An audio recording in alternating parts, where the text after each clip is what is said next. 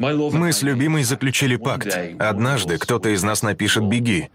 И если второй в течение суток ответит «беги», то мы встретимся на центральном вокзале в Нью-Йорке. Сядем на поезд и вжух, одна неделя, вся Америка. В конце пути мы решим, остаться ли вместе или больше никогда не встречаться.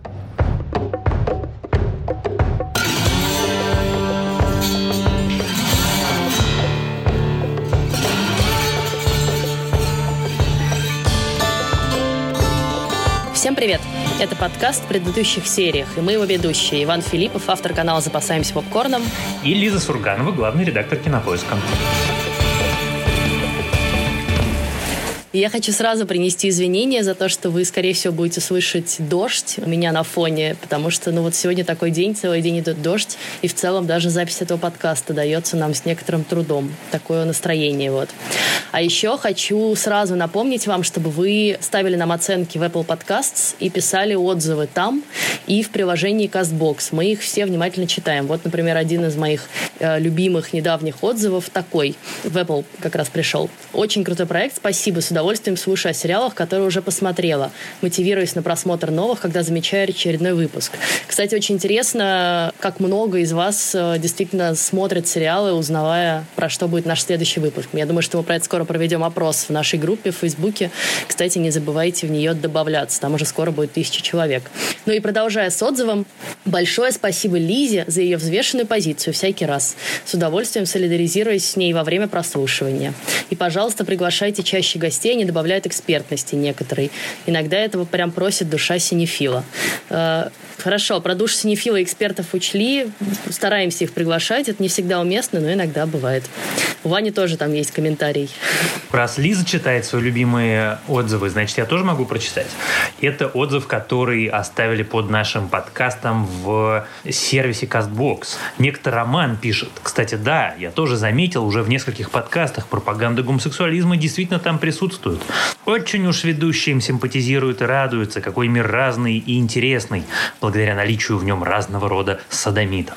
А я действительно очень радуюсь тому, что мир разный и интересный, благодаря наличию в нем людей разного цвета кожи, разных сексуальных э, предпочтений, ориентаций, э, полов, возрастов, цветов э, волос и наличию или отсутствию пирсинга. Мне кажется, это прекрасно. И особенно меня радует, что именно про таких людей, про разных и интересных, и необычных, и не похожих друг на друга снимают сериалы, которые мы с Лизой обсуждаем в рамках нашего подкаста. Ну и такая изящная подводочка у нас будет к сериалу, который мы обсудим сегодня. Это сериал «Беги» или Run, он называется по-английски. И это сериал, написанный и созданный Вики Джонс. Она соавтор Фиби Уоллер-Бридж. И вот сейчас это первый ее дебютный сериал в качестве шоураннера. Ее близкая подруга Фиби Уоллер-Бридж, с которой они, собственно, много проектов делают вместе, выступает там исполнительным продюсером, ну и исполнителем одной из самых необычных ролей, наверное, на телевидении, из того, что я видела за последнее время, по крайней мере. В общем, приступаем. Сериал «Ран». Сериал этот вышел в апреле на HBO, и в России его показывала Медиатека и Кинопоиск HD по нашей с ними совместной подписке.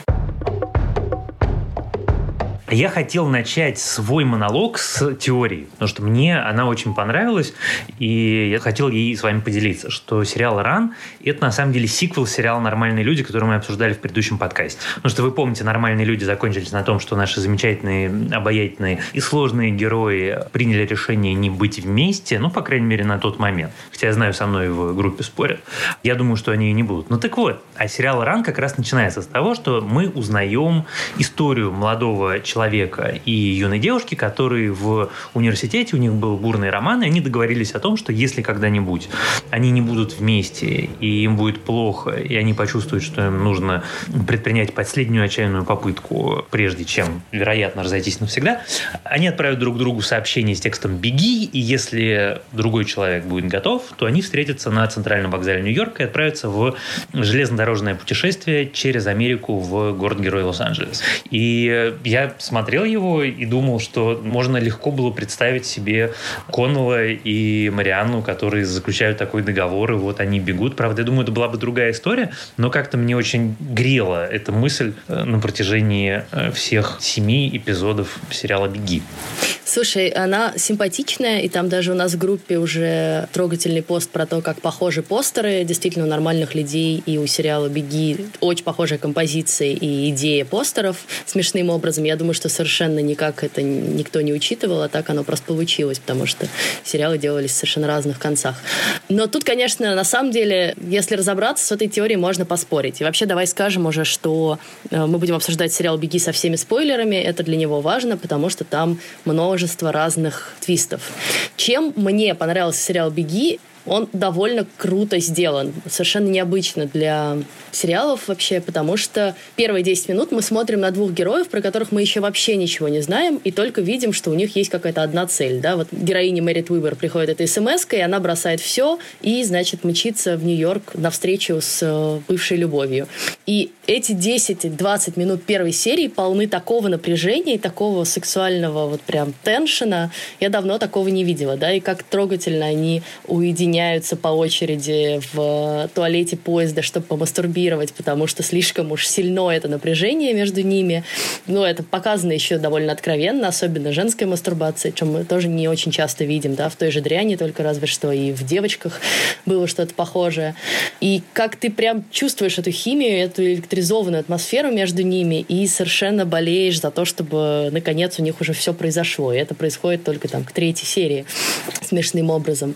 Но вот завязка эта, из которой, с одной стороны, ты пока ничего не знаешь особенно, но с другой стороны, она так сделана, что тебе хочется смотреть сразу, она меня зацепила, и я практически одним махом посмотрела те пять серий, которые были доступны прессе на просмотровке, и потом уже сидела и месяц еще ждала две серии, оставшиеся в нетерпении. Я с этой частью согласен, мне тоже страшно нравится завязка, но мне еще, пожалуй, тоже нравится, хотя это такой неожиданный ход, как бы сама идея того, что история очень резко меняет жанр. То есть вот то, что ты говоришь, это очень крутое, очень напряженное романтическое начало, которое вдруг переходит в финале первой серии в практически драму, потом чуть попозже переходит в детективный триллер с убийством и в конце уходит опять в драму, пройдя остановку эксцентричной комедии с появлением Фиби Уоллер-Бридж и совершенно бесконечно обаятельной этой актрисы, которая играет э, шерифа этого маленького города. И на самом деле все-таки я не могу даже вспомнить каких-то э, качественных примеров, когда так резко и так многократно менялся жанр у одного сериала на протяжении такого небольшого, в общем, количества эпизодов. И, с одной стороны, почитав прессу, я понимаю, что это на самом деле многих сильно раздражало, потому что, в общем, ты начинаешь смотреть один сериал, а продолжаешь другой, заканчиваешь вообще абсолютно третьим. Но у меня этот ход скорее вызвал э, симпатию, чем отторжение. Да, про жанр ты прав, и я знаю многих людей, которых это действительно раздражало. Вот, например, нашего продюсера Женю Молодцову, как она признавалась в чате, это страшно раздражало. И меня это совершенно не смутило, потому что мне показался этот сериал таким немножко глотком свежего воздуха, совершенно чем-то новым, смелым, не подпадающим и не влезающим ни в какие рамки и не стремящимся к этому. И мне кажется, это здорово, когда вокруг тебя и так куча сериалов, которые укладываются во все возможные рамки. А здесь такой безбашенный, в хорошем смысле, смелый проект, в котором создатели решили воплотить вот все, что им приходит в голову. Во-первых, давай расскажем, наверное, историю создания. Там смешная легенда за этим стоит, что якобы вот это слово «ран» и вообще эту идею, что нам можно быстро друг другу что-то сказать и инициировать какое-то действие, на самом деле это такая фишка Вики Джонс и Фиби Уоллер-Бридж, когда они, не знаю, приходили на скучную вечеринку, и одна другой подходила и говорила «ран». Или там, не знаю, выбирались так из разного рода передряг на и штук, свидании. на которых им не хотелось присутствовать. На плохом свидании, где угодно. В общем, они эту идею решили перенести вот в сериал. И мне очень нравится идея, стоящая за ран, вот с этим воссоединением возлюбленных, тем, что на самом деле я думаю, что многих людей ну там за 30, за 40, часто посещают такие эскапистские фантазии, да, а что было бы, если бы у меня была такая возможность? Вот я там, не знаю, у меня семья, дети, муж, жена, работа стабильная или отсутствие этой работы, но все как бы такое уже немножко устоялось в этих рамках. И вот что было бы, если бы у меня был шанс вдруг одним движением от этого всего сбежать. Такая эскапистская фантазия. Мне кажется, особенно приятно ее смотреть сейчас во время карантина, когда мы сидим дома и нет вообще никакой возможности никуда сбежать, и ты просто смотришь на двух людей, которые вдруг срываются с места, перелетают через океан или через полстраны, чтобы оказаться вместе и куда-то ехать на поезде. Еще я очень люблю жанр путешествий на поезде и фильмов в поезде, потому что он задает какое-то определенное настроение, и вот эти как бы границы поезда, которые с одной стороны ограничивают, а с другой стороны это все время куда-то движется вперед, таком вневременном немножко каком-то пространстве. В общем, это все очень классно. Ну и вообще, как бы давно ли мы видели сериалы про поезда? Вот сейчас идет параллельно сериал «Сквозь снег». Он, конечно, тоже про поезд, но про другое. Вот это ты сейчас говоришь ту вещь, которую я хотел сказать, потому что мне страшно подкупило. Я, признаюсь честно, не то, что даже не смотрел сериалы, действия которых происходят в поездах давно. Я не знал, как это устроено у американцев, потому что во всех фильмах и сериалах они всегда летают. Если герой куда-то едет, он либо едет на машине, либо он летит на самолете. А тут они едут на поезде, и вся эта история с купе, и как это устроено, и как это нужно, оказывается, покупать. Даже если ты едешь из Нью-Йорка в Лос-Анджелес, не все эти пересадки полустаночки. Я вообще очень люблю поезда, и это как-то было особенно классно. И смотреть на виды страны из окна поезда. Это было очень интересно. Да, я теперь тоже очень хочу купить билет Нью-Йорк Лос-Анджелес и поехать на поезде вот в таком купе симпатичном. Это тебе, блин, не, не купе с этими полками, с которых ты падаешь вообще. Пожалуй, я с тобой согласен. Мне бы тоже так хотелось. Так вот, э, у меня была сложность с сериалом следующего характера. Там героиня, которая интересная, потому что у нее конфликт очень интересный. И герой, у которого конфликт все-таки немножко придуманный. Он такой вот, прям ты видишь, как он сконструирован сценаристом, и сконструирован он очень убедительно, но тебе сложно себя с ним, как сказать, ассоциировать, потому что, ну, как бы у него очень экзотическая и профессия, и обстоятельства, и жизнь, от которой он бежит, они такие необычные.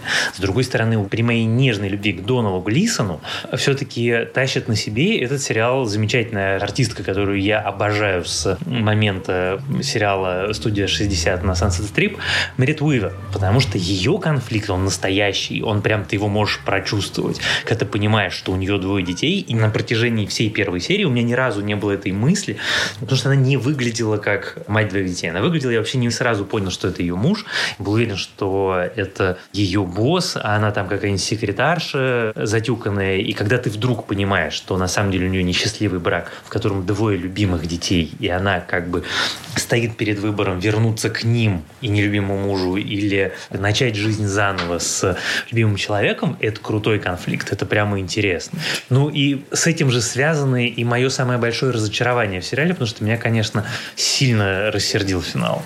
Ладно, давай про финал сейчас отдельно поговорим. Я хотела сказать, что я тоже большой фанат Мэрит Уивер э, с сериала Unbelievable, который вышел в прошлом году. Она там прям богическая вместе с Тони Калет. Они отлично играют пару. И здесь, что меня подкупило еще очень сильно, вот Донал Глисон такой, ну, практически красавчик, да, я бы сказала. Ну, в принципе, идеальный мужчина, да, высокий, стройный, богатый, здесь еще у него герой. А Мэрит Уивер, ну, такого типа женщину редко делают главной героиней или делали до недавнего времени. Да? У нее, вот мы с тобой про это разговаривали в подкасте про новых героев, что на первый план совершенно новый тип женщин стал выходить. Нетипичная внешность, да, какой-то нетипичный склад ума, характера. И вот Мэрит Уивер, мне кажется, абсолютно этому еще одно подтверждение, потому что, ну, так ты на нее смотришь, и вроде как на первый взгляд не назовешь ее какой-то красавицей и прям сшибающей с ног, да, но в ней столько обаяния и столько харизма, вот этого чувства юмора, такого едкого и одновременно какого-то нежного, что ты просто совершенно в этом всем растворяешься. В ней очень много жизни, она прямо пышет жизнью, это очень-очень подкупает. И очень, вот эти, знаешь, моменты тоже очень реалистичные, как она переживает э, перед там, первой ночью их, да, э, тем, как ей надо раздеться, что она родила двух детей, и, ну, конечно, женское тело от этого меняется. И, конечно, вообще там человек в 20 лет и в 37 выглядит совершенно по-разному.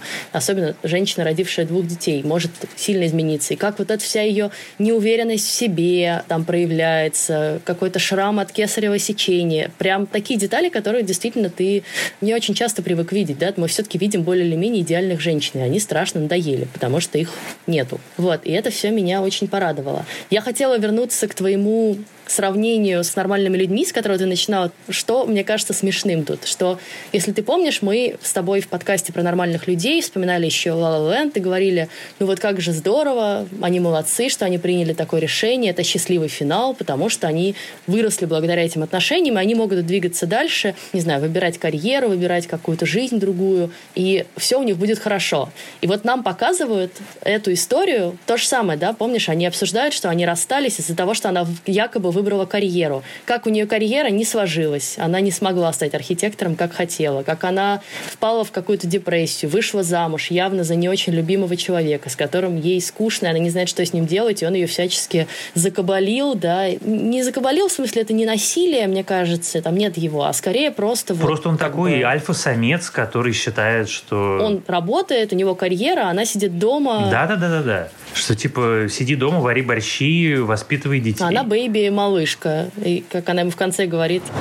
Я не малышка. Это, конечно, очень интересно, потому что совершенно я не уверена, что у Коннелла и Марианны все бы так же обернулось через 17 лет. Но это еще как бы в качестве оспорения твоей мысли, что все будет хорошо у героев. Нет, как мы видим, ты можешь выбрать одно и можешь отказаться от прекрасных отношений ради жизни и карьеры, и она может не сложиться.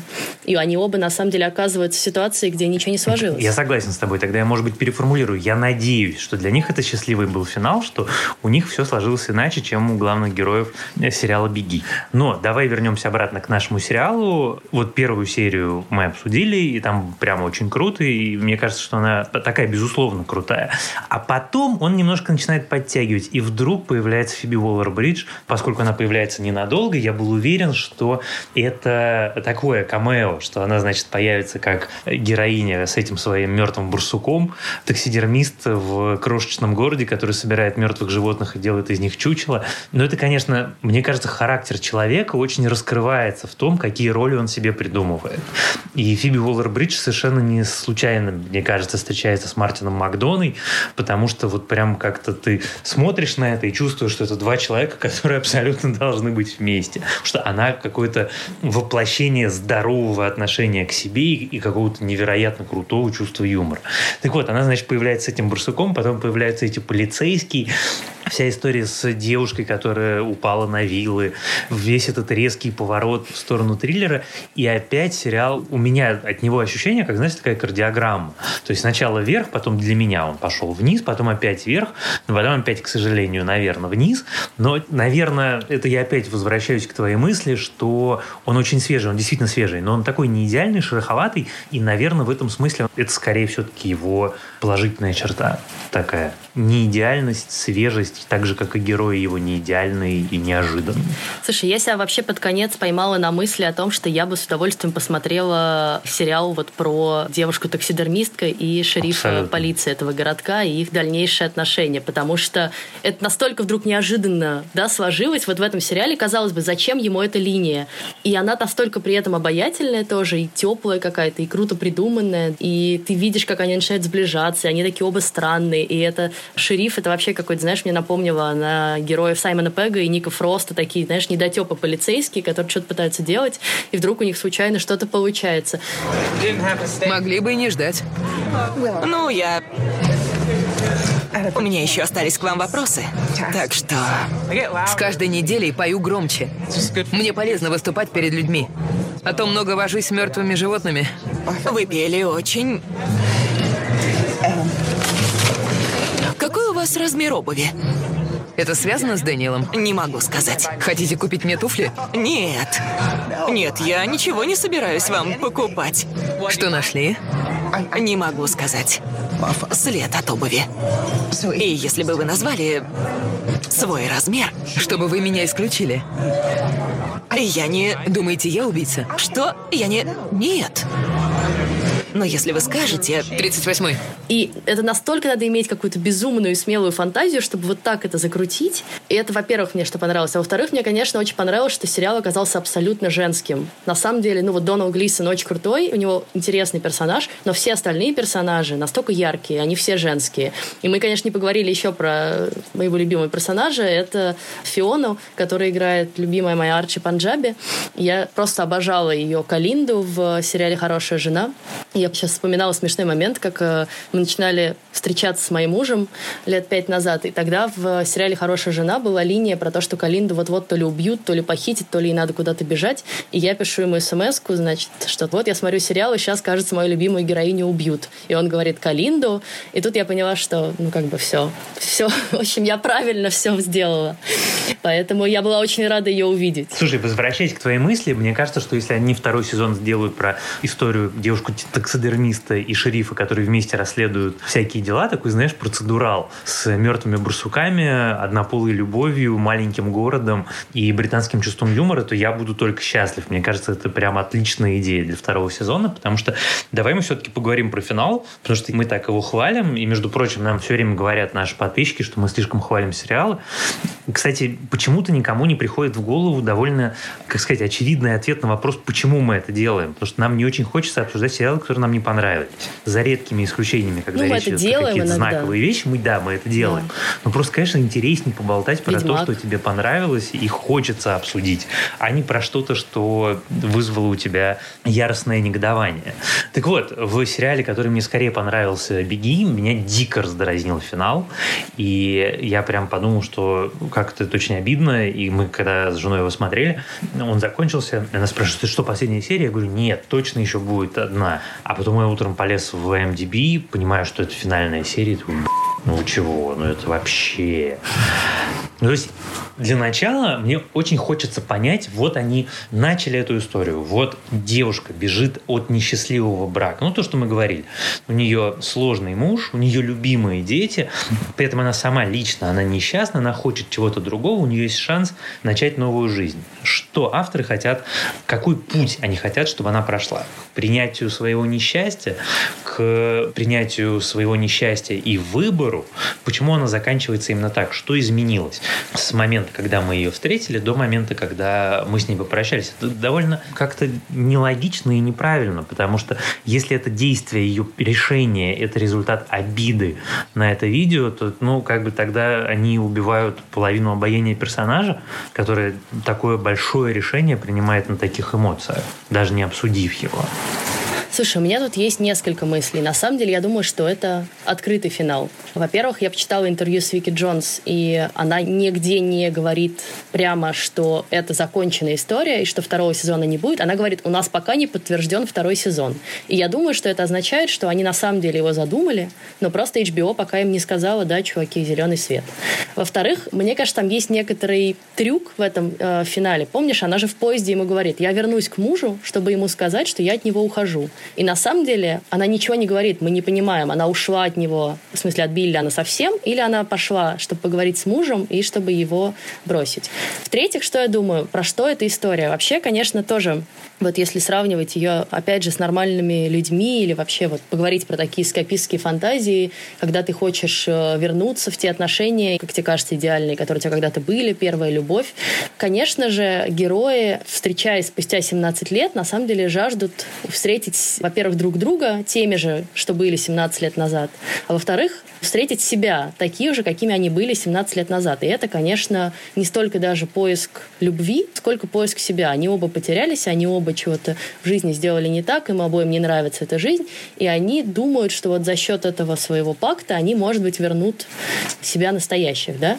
И мне кажется, что на самом деле за сериал оба проходят некоторую эволюцию, потому что герой Донова Глисона в конце концов, все-таки мы помним, склоняется к тому, чтобы пойти сдаться и понести заслуженное наказание за то, что значит, он причастен к смерти своей партнерши, и он готов на это, просто его в последний момент от этого отговаривает Руби.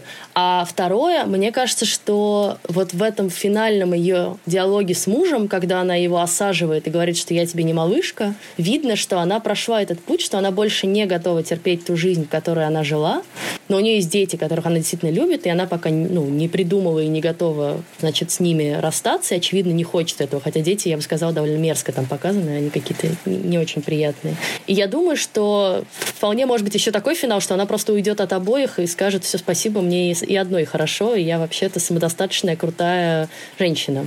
Слушай, ну дети, конечно, показаны так себе, не мерзко, они показаны такими, какими они бывают. Потому что каждый ребенок бывает противным. Вот мы сейчас записываем подкаст, и мой младший ребенок противничает за дверью.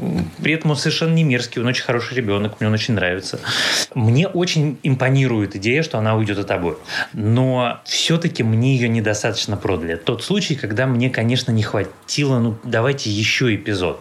Давайте все-таки немножко поразбираемся, ну, хотя бы чуть-чуть, потому что вот так резко закончить историю, которую вы не совсем довели до конца, после того, как я уже досмотрел сериал, у меня периодически возникало ощущение того, что просто недопридумали. Что недопридумали вот этот вот переход от э, шестой, прости, к седьмой серии, от того, когда они все поговорили, и потрясающий совершенно разговор, действительно потрясающий монолог Дональда Глисона в купе поезда, очень крутой. Я всю дорогу знал, что как только мы доедем, ты вернешься к нему. Последние четыре дня я просто старался тебе понравиться настолько, чтобы ты скучала. Я хочу, чтобы ты скучала по мне. Каждый день до конца своей паршивой жизни. Хочу, чтобы ты думала обо мне, хотела меня и любила меня, пусть даже ты с ним. Но вот то, что дальше, оно настолько пунктиром, что создается ощущение, как я сказал, недопридуманности. И в этом смысле мне, пожалуй, в отличие от нормальных людей, мне хочется второй сезон, потому что мне хочется верить в то, что они понимают, что они делают, и что мы поймем вместе с ними, что, что она придумает, как она поступит. Я просто примерно с середины сезона, то есть я первую середину сезона очень топила за то, чтобы у них все сложилось, а потом я поняла, что оно, скорее всего, не сложится, и перестала в это верить ровно потому, что на самом деле они ищут в этих отношениях того, чего в них нет, да, они ищут в них призраки прошлого. Вот мне хочется быть 19-летней девушкой, когда у меня все в жизни хорошо, у меня нет мужа, двух детей, а у меня нет там неудавшейся карьеры и скандала с э, инвесторами, и как бы это такой действительно эскапизм. И обычный эскапизм ничем хорошим не заканчивается, конечно. И ты вдруг осознаешь в какой-то момент, что, ну, как бы жизнь-то продолжается, и на самом деле дети, карьера, проблемы никуда не делись, и надо с ними что-то делать. И мне кажется, что, ну, они оба принимают... Слушай, а тебе про него так тоже показалось? Ну, мне так показалось в тот момент, когда он решил, что он пойдет сдаваться. Ну, что он как бы понял эту ответственность, принял ее и был готов в целом на это. И он понимает, что, ну, как бы, что ему бегать? Ему надо рассказать все. Ну, просто он произнес такой вдохновленный спич по поводу того, что он понимает, что она не выберет его, что он просто хочет, чтобы она э, по нему скучала, что у меня ощущение было вот в этот момент того, что как раз он довольно рационально осознает все варианты будущего и как бы все варианты ее э, действий, и что он, в общем, адекватно оценивает реальность, как раз не пытается играть в эскапизм. От нее как раз, я с тобой согласен, от нее есть такое ощущение, что она отчаянно пытается сбежать от несчастливой жизни, понимая, что ее обратно засосет. Вот это как раз то, с чего я начал. Поэтому ее история, она меня цепляет гораздо больше, чем его. Побег человека от несчастья с пониманием таким, знаешь, практически древнегреческим, как у них в трагедиях, что неизбежность судьбы. Вот у нее такая неизбежность несчастья, неизбежность нелюбви. То есть такой, знаешь, э, когда тень Андрея Петровича Звягинцева стоит за ее героиней. И она понимает, что ее сейчас обратно все засосет, и она будет этой теткой, которая прости, на беговой дорожке в костюме России будет смотреть новости с Донбасса. И она не хочет и хочет насладиться этим кусочком. А от него у меня ощущение все-таки было другое. И поэтому я воспринимаю этот финал как какое-то, ну, в каком-то смысле предательство меня как зрителя. Что как-то слишком легко это все разрешилось. Тут еще трогательный момент про неизбежность судьбы еще, конечно, когда ты понимаешь, что поезд, на котором они едут с любовником, на самом деле везет ее в тот же город, где живет ее муж. Это очень трогательный элемент. Мне просто показалось, что на самом деле, конечно, она ему нужна больше, чем он ей в конечном счете. И вот из-за этого этот проникновенный монолог, что я хочу, чтобы ты всегда по мне скучала, чтобы ты всегда обо мне помнила, что на самом деле он гораздо более одинокий, несчастный, у него совсем ничего нет, ему совсем не к чему возвращаться, да, а у нее все-таки есть дети. И это штука, во-первых, от которой она не может отказаться, а во-вторых, э, это что-то, что ее вообще держит, и все-таки она это ценит и любит их. И поэтому она сильнее. Она оказывается и в финале тоже сильнее. Ну, может быть. Ну, как бы, не прощая ему это предательство.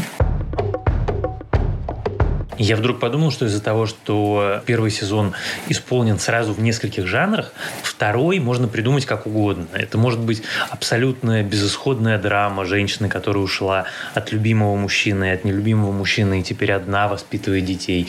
Это может быть судебная драма, в которой мы узнаем, значит, его арестовывают, она бросает жизнь на то, чтобы ее положить, муж забирает детей, она бьется за него, появляется какой-нибудь крутой адвокат. Это может быть полицейский процедурал про мертвых бурсуков. Ну, то есть это просто настолько ты не можешь представить, как это может быть дальше решено, поскольку столько разных ответвлений может быть от этого, как сказать, жанрового дерева, что в этом тоже, наверное, есть какое-то обаяние. Да, я слушай, я думаю, что учитывая характеры и биографию создательниц сериала, мы вообще не предскажем сейчас, что там произойдет во втором сезоне, а будет что-нибудь очередное, неожиданное и новое, что мы сейчас даже не придумаем с тобой. В общем, подытоживая про сериал «Беги», несмотря на финал, который, да, меня тоже оставил немножко в таком как бы раздрае, мне кажется, это очень интересный сериал. Мне он очень понравился, и мне нравится, что он короткий. Это тоже, как я говорю, всегда ценная вещь. Семь серий по полчаса — это прям идеально. И он действительно какой-то свежий, да, хоть и неровный, хоть и не во всем удачный, с прекрасными актерскими работами. И, в общем, я даже, может быть, буду рада его пересмотреть когда-нибудь. Давай, наверное, на этом завершим его обсуждение. И кажется, что сегодня можем еще рассказать про парочку сериалов, которые мы смотрим параллельно. Вот ты что еще смотришь сейчас? Я досмотрел «Разрабов». Я сейчас смотрю «Великую». Получаю от нее колоссальное удовольствие, потому что просто это дико смешно. И на самом деле очень остроумно придумано. И на самом деле совершенно не про дела минувших дней, а очень даже про мир вокруг. Я сейчас только-только начал. У меня там статуя, где Петр Великий верхом на медведе, и на него него дрочит одна из э, фрейлин императрицы, и это прямо бальзам на сердце. Это прекрасно. Мне кажется, что это идеальный костюмный сериал. Только так давайте и будем снимать. Отлично, продано. Этот сериал мы обсуждаем в следующем выпуске нашего подкаста. Сериал, кстати, вышел на Хулу, а в России его показывает э, сервис Море ТВ. Ну, а я смотрю сейчас э, такую судебную психологическую драму Apple TV+. Она называется «Защищает Джейкоба», и это очень интересная история про семью. Мальчик, ему лет 15, и его обвиняют в убийстве его одноклассника. Там какие-то очень непонятные обстоятельства. Отпечаток его пальца находит на воротнике одноклассника, труп которого находит в парке. И это сериал про то, как вот это обвинение очень поверхностное, очень, кажется, надуманное, ломает жизнь всей семьи. И родители мальчика играют Крис Эванс и Мишель Докери. У меня тут много вопросов к Крису Эвансу, которого мне очень сложно поверить как драматург драматического актера серьезного, но вот Мишель Докери отлично там совершенно играет убитую горем мать. Ну подожди, а в «Достать ножи» тебе не понравился Крис Эванс? Ну это все-таки комедийная как он там замечательный. Нет, он там замечательный, но он там сам себя пародирует, вот этого мачо-красавца. А здесь у него прям такая тяжелая драматическая роль отца, который, значит, со всех сил пытается спасти своего ребенка от тюрьмы. Ну, в общем, сериал интересный, я еще не досмотрела до конца, довольно затянутый, правда, на мой вкус, но в целом стоит того, особенно если вы любите такие драмы и судебные процедуралы. Там много всяких деталей, как мы любим фанаты «Хорошей жены». Я еще, кстати, параллельно досматриваю последний сезон своего любимого. Это мой такой guilty pleasure. Сериал «Амазон» называется «Босх». Про следователя полиции Лос-Анджелеса по имени Раним Босх. И мы с женой его очень любим. И несмотря на то, что он, в общем, абсолютно не является ни эталонным, ни каким-то совсем уж выдающимся, я его смотрю с каким-то огромным удовольствием. Это такое, знаешь, отдохновение от э, всякой тяжелой драмы, просто качественный полицейский сериал. Я, кстати, все думаю у тебя уговорить его посмотреть, потому что это симпатично. Это прям можно обсудить. Так, пока я смотрю «Остров козырьков», давай последовательно. Ну, хорошо. Все хорошо. по твоей же Ладно. просьбе. С вами был подкаст в предыдущих сериях. Меня зовут Лиза Сурганова. Меня зовут Иван Филиппов, и я хочу напомнить вам, что прослушивание нашего подкаста защищает вас от вредного 5G излучения, а также чипирования Билла Гейтса, Бабайки и, как мы уже говорили, дементоров. Слушайте нас, пожалуйста, и оставляйте нам отзывы, пишите письма. Э, Сейчас Лиза скажет все названия платформ, которые я никак не могу запомнить, на которых доступен наш подкаст. Мы очень рады тому, что вы нас слушаете. Ты не можешь запомнить, потому что это все 5G излучение. Точно. Слушайте точно. нас на Apple подкастах, в Google подкастах, в CastBox, в Яндекс Музыке и на YouTube. Пишите нам отзывы, пишите нам в группу. Вот, кстати, там один очень внимательный человек, Ваня, заметил, что Коннелл в сериале «Нормальные люди» играет не в регби, а в гельский футбол. Особый вид футбола, который процветает именно в Ирландии. Мне очень понравился этот комментарий, потому что я человек, который максимально далек от спорта. Я ничего не понимаю в спорте, я не слежу ни за одним спортом, не смотрю никогда ничего. И поэтому, в общем, отличить регби от гельского футбола, к сожалению, не могу. Спасибо вам большое, что вы меня поправили. В общем, подписывайтесь на нашу группу, поправляйте Ваню, поправляйте меня, пишите нам, что вы думаете о наших обзорах сериалов и предлагайте новые сериалы для просмотра. А еще пишите нам письма на почту подкаст собакакинопоиск.ру. А еще я хочу напоследок поблагодарить нашего продюсера Женю Молодцову и звукорежиссера Геннадия Финна, которые помогают нам в работе над этим подкастом. Пока! Пока!